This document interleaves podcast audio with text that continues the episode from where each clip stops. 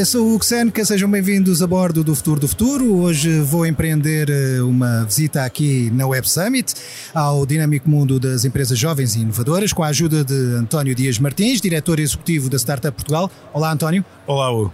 António Dias Martins formou-se em gestão nos anos 90 pela Universidade Católica Portuguesa e aproveitou para expandir os conhecimentos na primeira década deste século com um MBA na Universidade Nova de Lisboa. Começou por trabalhar na Anderson Consulting, mas foi no fundo para a internacionalização das empresas portuguesas que captou as primeiras impressões sobre os desafios que se perfilam ao empreendedorismo nacional. Esteve cinco anos no antigo Banco Espírito Santo e assumiu cargos de direção em diferentes empresas do grupo Parinama, que lhe permitiu obter conhecimento conhecimentos na área de construção civil, do imobiliário e da indústria automóvel. Tem 50 anos de idade e desde 2021 que tem a missão de executar a Estratégia Nacional para o Empreendedorismo de Nova Geração, enquanto diretor executivo da Startup Portugal. É tão importante e difícil escolher a pessoa certa para conduzir um podcast. Contrariamente ao inovador Audi Q8 e-tron, que é tão fácil escolher conduzir. Um automóvel cujo sistema de tração nos prende à experiência de condução. Da mesma forma que este podcast nos prende ao sofá ou até ao banco confortável do seu Audi. E tudo isto enquanto contemplo o design inovador composto por anéis em 2D e uma grelha frontal iluminada. E mais um conjunto de coisas que transmitem a ideia de vanguarda da técnica e inovação. Já inovadora, forma como introduzi todas estas características a uma velocidade quase equivalente à de um Audi. Bom, eu sei que o apanhei aí na curva com todas estas vantagens a meio do episódio, mas já pode ir em direção ao podcast ou até em direção a um concessionário Audi. Audi, o futuro é uma atitude. António Dias Martins, obrigado por ter aceitado interromper o périplo pela Web Summit para participar eh, no podcast Futuro do Futuro. E para um homem com carreira feita com números, eh, aqui vai uma questão incontornável. Afinal, quanto é que valem startups portuguesas? Olá, Hugo. Em primeiro lugar, obrigado pelo convite. É um prazer estar, é um gosto estar aqui a falar consigo. As startups portuguesas têm um valor atual que nós estimamos em cerca de 1% do PIB, mas valem mais pelo seu potencial e pelo que representam do futuro da economia portuguesa. Realmente, estas são as empresas do futuro. Não só porque utilizam novas tecnologias, Uh, para ter uma ideia, nós trazemos 115 startups no programa Road to Web Summit para exibirem em condições especiais na Web Summit e destas 115 startups, 71% delas utilizam inteligência artificial nos seus modelos de negócio.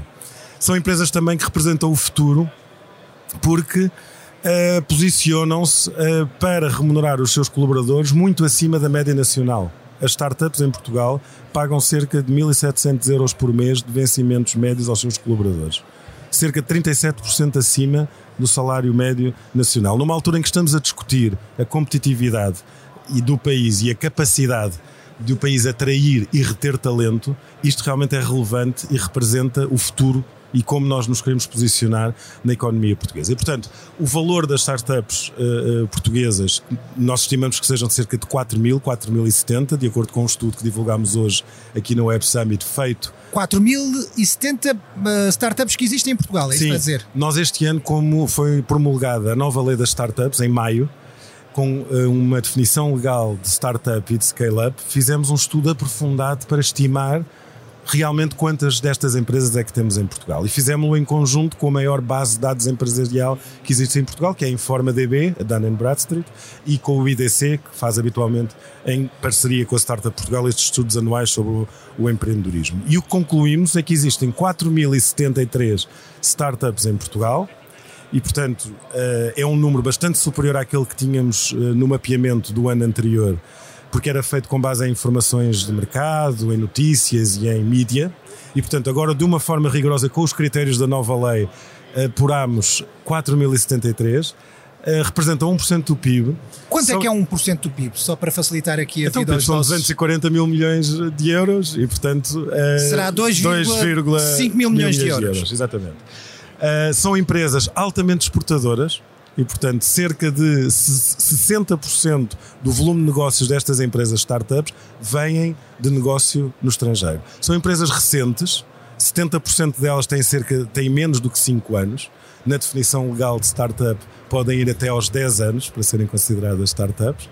São empresas que, desde a sua origem, desde a sua raiz, Uh, crescem e existem com preocupações ambientais, sustentabilidade e de diversidade. E, portanto, por todas estas razões, elas representam o futuro da economia portuguesa.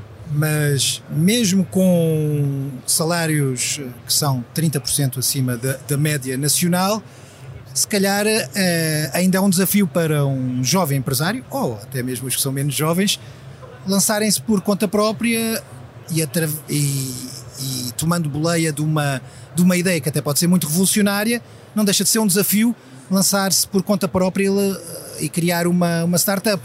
Ainda há condições ou é demasiado arriscado em Portugal lançar uma startup? Não, nunca houve tão boas condições, mas deixe-me ir ao seu, à, à sua questão porque é de facto um desafio, por duas razões, e neste momento é um desafio grande. Em 2023, nós estamos a assistir a uma quebra de mais de 50% do investimento de venture capital em startups. Ainda não fechamos o ano, portanto, vamos apurar isto em janeiro de 2024, mas até à data nós já conseguimos ter a certeza de que será uma queda superior a 50% comparado com o ano anterior. Isto por um lado. Portanto, imagina o desafio de estar a lançar uma empresa numa altura em que os investidores a nível mundial estão a fechar a torneira e estão a tomar menos decisões de investimento. Estamos, estamos confrontados com duas guerras a nível mundial e que os investidores mais detestam é a incerteza, não é? E, portanto, neste momento há uh, dificuldades adicionais de aceder ao funding. O segundo aspecto, só para terminar, que constitui um desafio quando se está a falar em criar uma startup, é ir buscar o melhor talento. E para isso é preciso haver argumentos para atrair trabalhadores e mantê-los cá. Atrair trabalhadores, como é que se faz? Pagando bem. Em Portugal é difícil para pagar bem. E para isso é importante pagar com quê? Para além do salário fixo, pagar com stock options. Portanto, nós fizemos, nós Startup Portugal, fizemos um esforço grande e penso que atingimos um bom resultado com a nova lei das startups promulgada em maio de 2023, quando, para além da definição de startup e de scale-up, incluímos também nessa nova lei um novo regime fiscal para as stock options.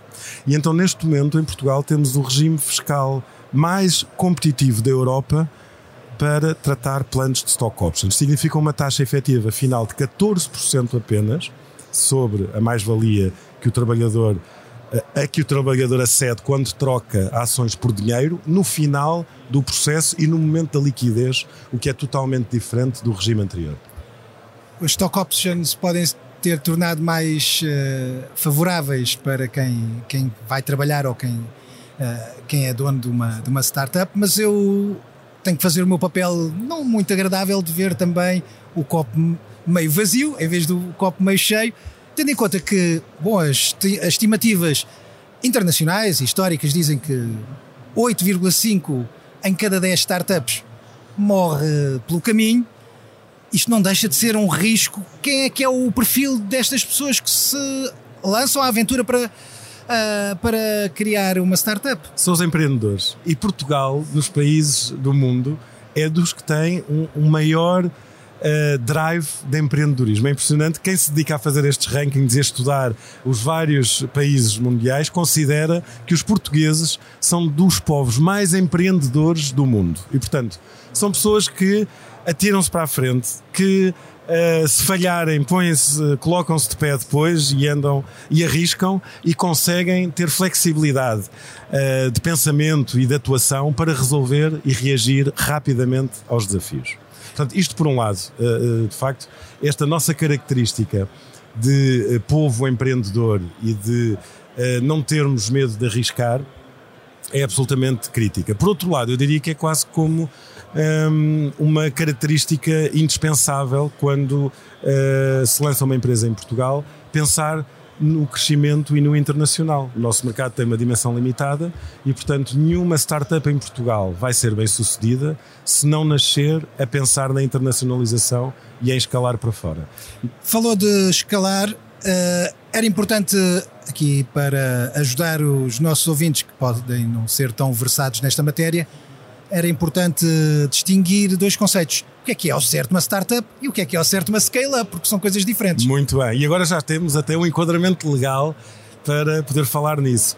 Portugal foi uh, dos primeiros países no mundo, eu acho que o primeiro país no mundo a definir simultaneamente startup e scale-up. E o que é que é uma startup à luz da lei em Portugal? É uma empresa que tem até 10 anos de idade, que fatura anualmente até 50 milhões de euros e que tem até 250 trabalhadores. E para além disso, tem que ter uma característica que é ser inovadora, ter um modelo de negócio tecnológico ou digital uh, e ser altamente escalável.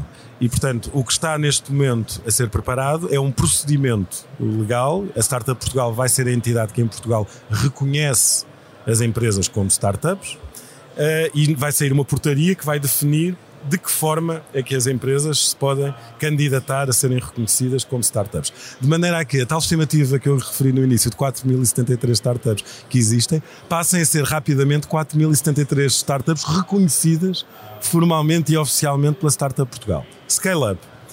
O que é que é uma Scale Up? Scale Up é uma startup que já ultrapassou os critérios de antiguidade ou de dimensão, portanto já tem mais do que 10 anos ou já fatura mais do que 50 milhões de euros, ou já tem mais do que 250 colaboradores, mas cumpre os critérios para ser considerada uma empresa ao abrigo do programa TechVisa. O que é que este programa TechVisa?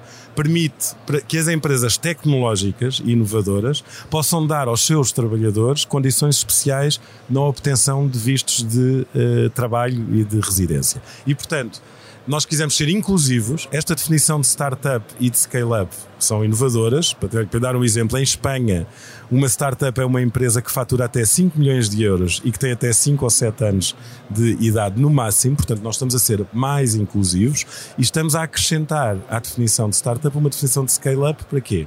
Para nos possibilitar no futuro propor e implementar medidas ativas, medidas públicas ativas, para apoiar também este tipo de empresas. Fazem parte do ecossistema, são importantíssimas e nós queremos que elas tenham boas e melhores condições para se fixarem e para permanecerem em Portugal e não terem que ir para fora à procura de melhores condições para obterem investimento ou para desenvolverem os seus negócios. Nós achamos que estas empresas devem internacionalizar-se pelas boas razões, e as boas razões são ir buscar negócio, ir buscar clientes. Ir... Ou serem compradas por uma grande empresa.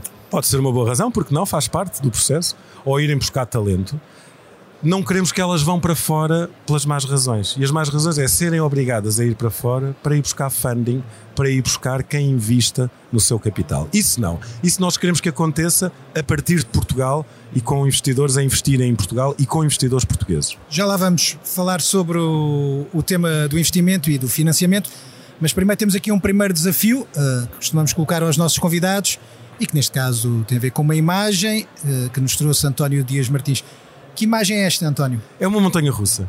E a montanha russa significa uh, o constante desafio que estas empresas enfrentam.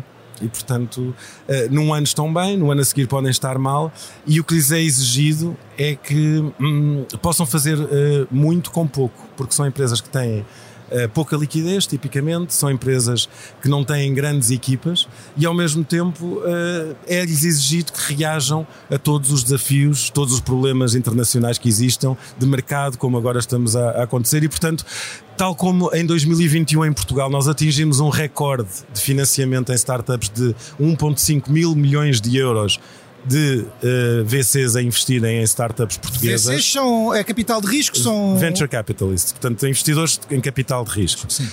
em fases iniciais de, das empresas. Tal como em 2021 atingimos o topo, 1.500 milhões de euros de investimento nessa área em Portugal, em 2023 estamos mais de 50% abaixo do que aconteceu no ano anterior. Portanto, se isto não é uma montanha russa, uh, é, é, então não sei o que é que é uma montanha russa.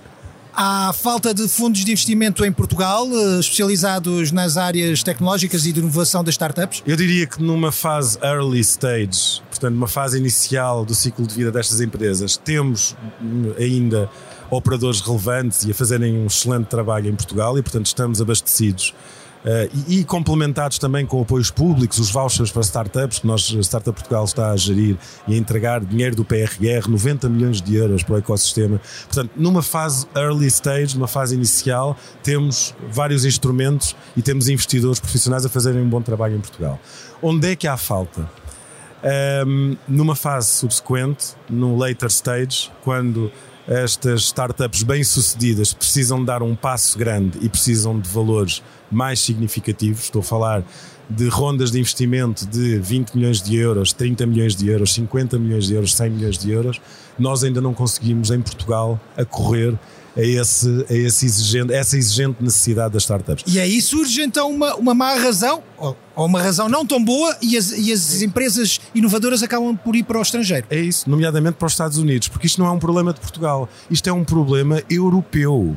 Estas scale-ups com grande potencial não se aguentam na Europa. Porquê? Porque os principais financiadores da atividade de capital de risco internacionalmente chamam-se fundos de pensões.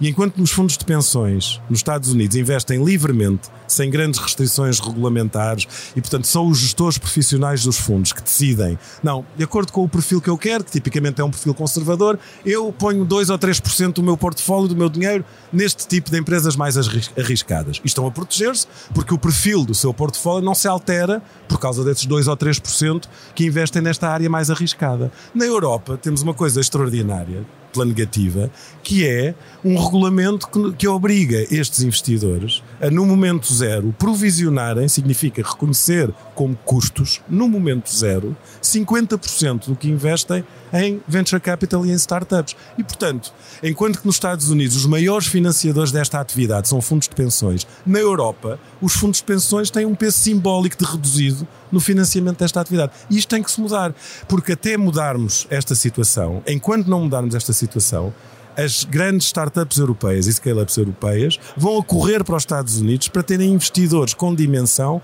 a porem tickets de 100 milhões, de 50 milhões no seu capital. Só para esclarecer pessoas como eu que não percebem assim tanto economia, quando diz que 50% das provisões, acho que foi assim que disse, são consideradas uh, custos, isso tem influência ou não nos impostos que pagam? Penso que é isso Sim. que está em causa, mas já agora vai, vai esclarecer-me. Vamos lá ver, eu, quando eu digo que estes investidores profissionais de fundos de pensões em Portugal e nos outros países da Europa são obrigados a provisionar 50% daquilo que investem em startups e em venture capital, isto significa o seguinte no momento zero do seu investimento, à partida, quando investem, têm que registar nas suas contas uma perda de 50% do valor que estão a investir. Ou seja, estão a dizer assim: eu estou a investir 100 nesta categoria de ativos, que é capital de risco ou então diretamente as startups.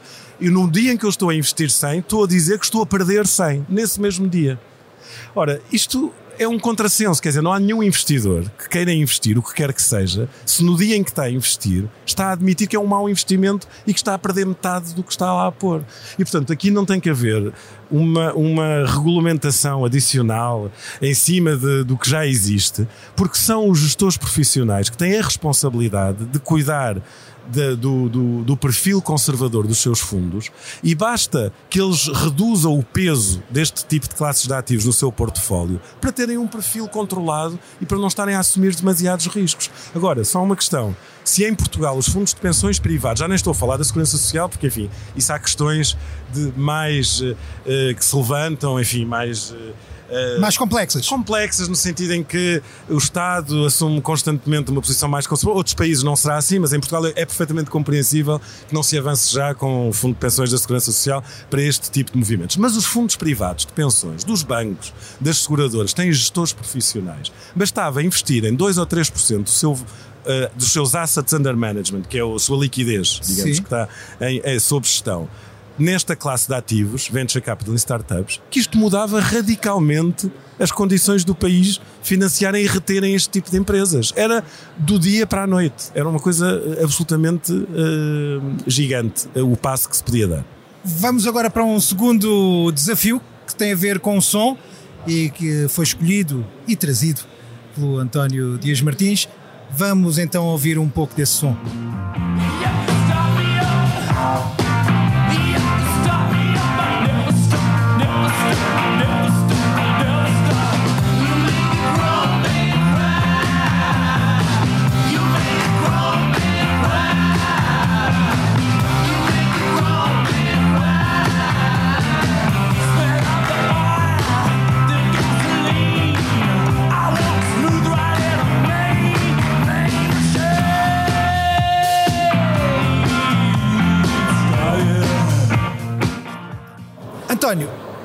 som é conhecido uh, pela generalidade dos ouvintes, eu pelo menos conheço e, e, não, e, não, conheço muitas coisas na vida. Portanto, António, o que é que estamos a ouvir? Quem é que está a tocar? Que tipo de música é esta? Start Me Up dos Rolling Stones não podia deixar de ser. É uma música absolutamente inspiradora uh, e é, enfim de uma das, de, das bandas dinossauro de referência do rock mundial e significa também, por um lado, que não há idade para empreender, não há idade para recomeçar, não há idade para começar e, por outro lado, a energia que se tem que colocar Uh, o esforço, a capacidade de resistência, um, a disponibilidade para falhar e voltar a começar então, são fundamentais neste mundo do empreendedorismo. Então, espera aí. Essa descrição que está, que está a fazer parece não bater muito certo ou não coincidir bem com aquela, aquela ilustração que costuma acontecer nas apresentações de startups e do empreendedorismo nacional e internacional em que aparece o jovem CEO muito, muito feliz da vida, muito descansado, em que tudo corre bem, todos dão bem. Não, esta é uma vida dura, não é? Duríssima, duríssima. Uh, principalmente porque é uma vida de uh, falhar várias vezes até acertar. Uh, podem, eh, enfim, não, as pessoas não estar cientes, mas muitos dos unicórnios, as tais empresas fantásticas que valem mais de mil milhões de dólares de valor da empresa, essas empresas uh, invariavelmente ouviram muitas negas nas primeiras abordagens que fizeram aos seus investidores. E muitos dos seus CEOs, se calhar, deram cabo de muitas famílias, tanto delas, de, deles próprios como de, das famílias de quem trabalha à volta deles, ou não? É possível, mas vamos lá ver, aí não são diferentes das outras empresas. Eh, quando, quando acontece algum problema macroeconómico, as empresas eh, que mais eh, sobrevivem e que mais ganham são dois tipos de empresas. Primeiro, as que conseguem antecipar, conseguem estar à frente do jogo. Segundo, as empresas conseguem reagir rapidamente. E reagir rapidamente significa também reajustar, reajustar equipas, reajustar uh, estratégias, reajustar mercados, abrir uns, fechar outros. Isto pode ser duro, pode ser duro para quem trabalha nas startups e nas empresas. Convém avisar quem, quem, vai, quem vai iniciar esta, este tipo de carreira ou de aposta do que é que o espera. Espera realmente uma subida muito íngreme, cheia de buracos e, e com algumas armadilhas pelo caminho. E se é? calhar com algumas descidas e algumas cambalhotas, a montanha russa, não é? Como falávamos, sem dúvida. Uh, as estatísticas são essas, portanto, eu diria que em 20, em 20 startups é muito provável que 16 ou 17 vão à falência e que as outras compensem com o seu sucesso uh, os piores uh, resultados das que não sobrevivem. Há aqui uma e questão portanto... que eu não lhe coloquei antes e que já mencionou aqui nesta parte da entrevista, segundos antes, falou de unicórnios, já se fala até de centauros. Uh, quantos unicórnios é que tem uh, Portugal, vá, digamos assim, ou que saíram de Portugal ou que são geridos por portugueses? E será que temos algum centauro? Nós temos uh, sete unicórnios com, de, com ADN português um, e é interessante perceber que estes unicórnios, comparados com as maiores empresas portuguesas, já têm um peso muito significativo. Uh, se formos a comparar em termos de capitalização, comparando com o PSI 20, já representam um peso muito significativo do PSI 20. Uh, se fizéssemos essa comparação, Uh, e mais, um, nas, das 15 maiores empresas portuguesas, estamos a falar de empresas com muita história, bancos, enfim, grandes distribuidoras, grandes retalhistas. Dessas 15 maiores empresas de origem portuguesa, que muitas delas já têm capital estrangeiro, já nem se podem chamar empresas verdadeiramente portuguesas, tal como os unicórnios, mas dessas 15 maiores empresas de origem portuguesa, 7 são empresas altamente tecnológicas e os chamados unicórnios. Ora, isto é um perfil que nos aproxima muito mais por muito curioso que isto seja, aproxima-nos muito mais dos Estados Unidos do que dos países mais tradicionais da Europa, onde as maiores empresas das, destas economias são muitas vezes indústria automóvel, são telecoms, são utilities, são empresas de, de energia. E, portanto, este é um perfil que neste momento nós já temos na nossa economia. Só para concluir aqui sim este pequeno capítulo, e eu não quero que decore nem enumere todas a, todos os unicórnios, mas estamos a falar de empresas como Fidzai, OutSystems, Talkdesk, Talkdesk. Anchorage, Remote, enfim, são, são os exemplos para as, as, novas e pequenas startups e são histórias de sucesso absolutamente inspiradoras. Centauros. Acho que é numa escala acima, né? acima. Né? que vale muito mais do que os mil milhões, não temos nenhuma ainda. Vamos ver. Uh, para já, ainda estamos à espera que sejam, que sejam identificados e que venham aí. Ok.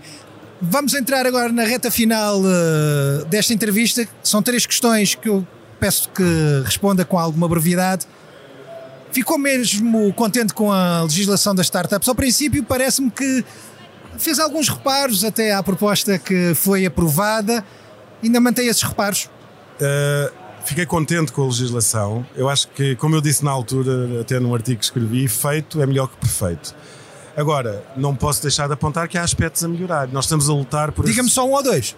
Uh, a questão de alargar a aplicação do novo regime de stock options a todos os fundadores das empresas e não só no caso das empresas maiores, àqueles que têm uma percentagem de participação até 20%, esse é um dos aspectos. Importa esclarecer aqui uma coisa: no caso das startups, este regime de stock options novo, muito vantajoso, aplica-se a todos e a todas. Portanto, aplica-se a todos os colaboradores, a todos os acionistas, todos, independentemente da percentagem, e a todos os órgãos sociais. Aí estamos bem. Onde é que poderia haver melhorias e deverá haver melhorias? Nas scale-ups, nos casos das empresas maiores, o legislador colocou um travão e disse para as empresas maiores, acima de startups, não são as startups, são as que estão acima em termos de dimensão das startups, então este regime aplica-se a todos os acionistas desde que tenham uma percentagem de participação no capital inferior a 20%. Para os que têm acima de 20% já não se aplica, só para essas empresas maiores. E nós ainda assim achamos que isso deve mudar, porque não se deve fazer distinções entre fundadores. Neste tipo de empresas, os fundadores misturam-se com os colaboradores, eles fazem tudo. São pessoas que começaram com as empresas desde o início e não se pode estar aqui a fazer distinções entre eles. Este é um exemplo, o outro exemplo é o exit tax, que também deve ser retirado, que é este regime acaba se a empresa decidir se os, eh, se os beneficiários decidirem mudar de residência para outro país. Ora, a mudança de residência é um fator absolutamente habitual e normal neste tipo de empresas, portanto não podemos também ter esse exit tax. E, portanto, são dois aspectos, duas arestas que têm que ser limadas de uma lei muito importante e de um regime muito positivo que nos distingue dos outros países da Europa. Agora uma questão sobre o local onde nós estamos, Web Summit. Uh, é uma Web Summit diferente, se calhar a próxima será ainda mais diferente. Diga-me, há ou não o risco desta Web Summit começar a perder tração? E isso poderá ser ou não uh, bom, pouco benéfico para, para, para a cena empreendedora portuguesa? Não é isso que se vê. Esta edição da Web Summit bateu recordes a muitos níveis. 2.600 startups, o maior número de startups nacionais e internacionais presentes. É Mas não estão cá as gigantes tecnológicas americanas. Isso, Mas calhar... as gigantes tecnológicas já não são startups. Ter-me atraem startups. É verdade. Agora, é assim, este, isto que aconteceu com a nova CEO da Web Summit, a Catherine, e com a postura que ela está uh, a assumir, ela, enfim, quer na abertura, quer agora em entrevistas que tem dado, uh, tem um discurso muito positivo, muito virado para o futuro, e muito eh, de não fugir aos problemas, de enfrentá-los, olhos nos olhos e de apontar saídas e soluções. Não tem receio que no próximo ano eu, isto esteja vazio. Nós estamos aqui até 2028, o contrato é válido até 2028 e este é o maior evento de tecnologia no mundo que acontece em Lisboa e em Portugal uma vez por ano e que a pretexto dele uh, movimenta milhares de pessoas a visitarem eh, o nosso país e esta cidade para falarem entre si, contactarem, fazerem negócios e isso tem que se manter. E nós faremos tudo o que está ao nosso alcance para que isso se mantenha. Eu acho que agora temos que começar a trabalhar para pôr isto para trás das costas, reinventar, redesenhar, se possível, reverter essas decisões de cancelamento que houve, porque não? Uh, e portanto, também esta nova gestão e esta nova liderança deve uh, explorar essa possibilidade e essa oportunidade, de maneira a ter estes importantes agentes também do ecossistema cá presentes. As big techs, as grandes empresas tecnológicas são importantes neste ecossistema, não, não, lhe vou, não lhe vou dizer que não é isso. Agora, isto essencialmente é dedicado às startups, aos investidores e a quem anda, digamos, à volta deles a tentar fazer com que a sua vida uh, seja melhor e consigam ter melhores condições para escalar e para se desenvolverem. O tempo é dinheiro e é também com devido ao tempo que terminamos esta entrevista com António Dias Martins. Na próxima semana, já sabe, voltamos com mais um entrevistado pronto a revelar as principais tendências da ciência e da tecnologia. Eu sou o Hugo Seneca, a Sonoplastia esteve a cargo de Salomé Rita e teve o apoio da Web Summit. Pode ouvir-nos nas várias plataformas e também no site do Expresso. Até lá já sabe, o futuro faz todos os dias.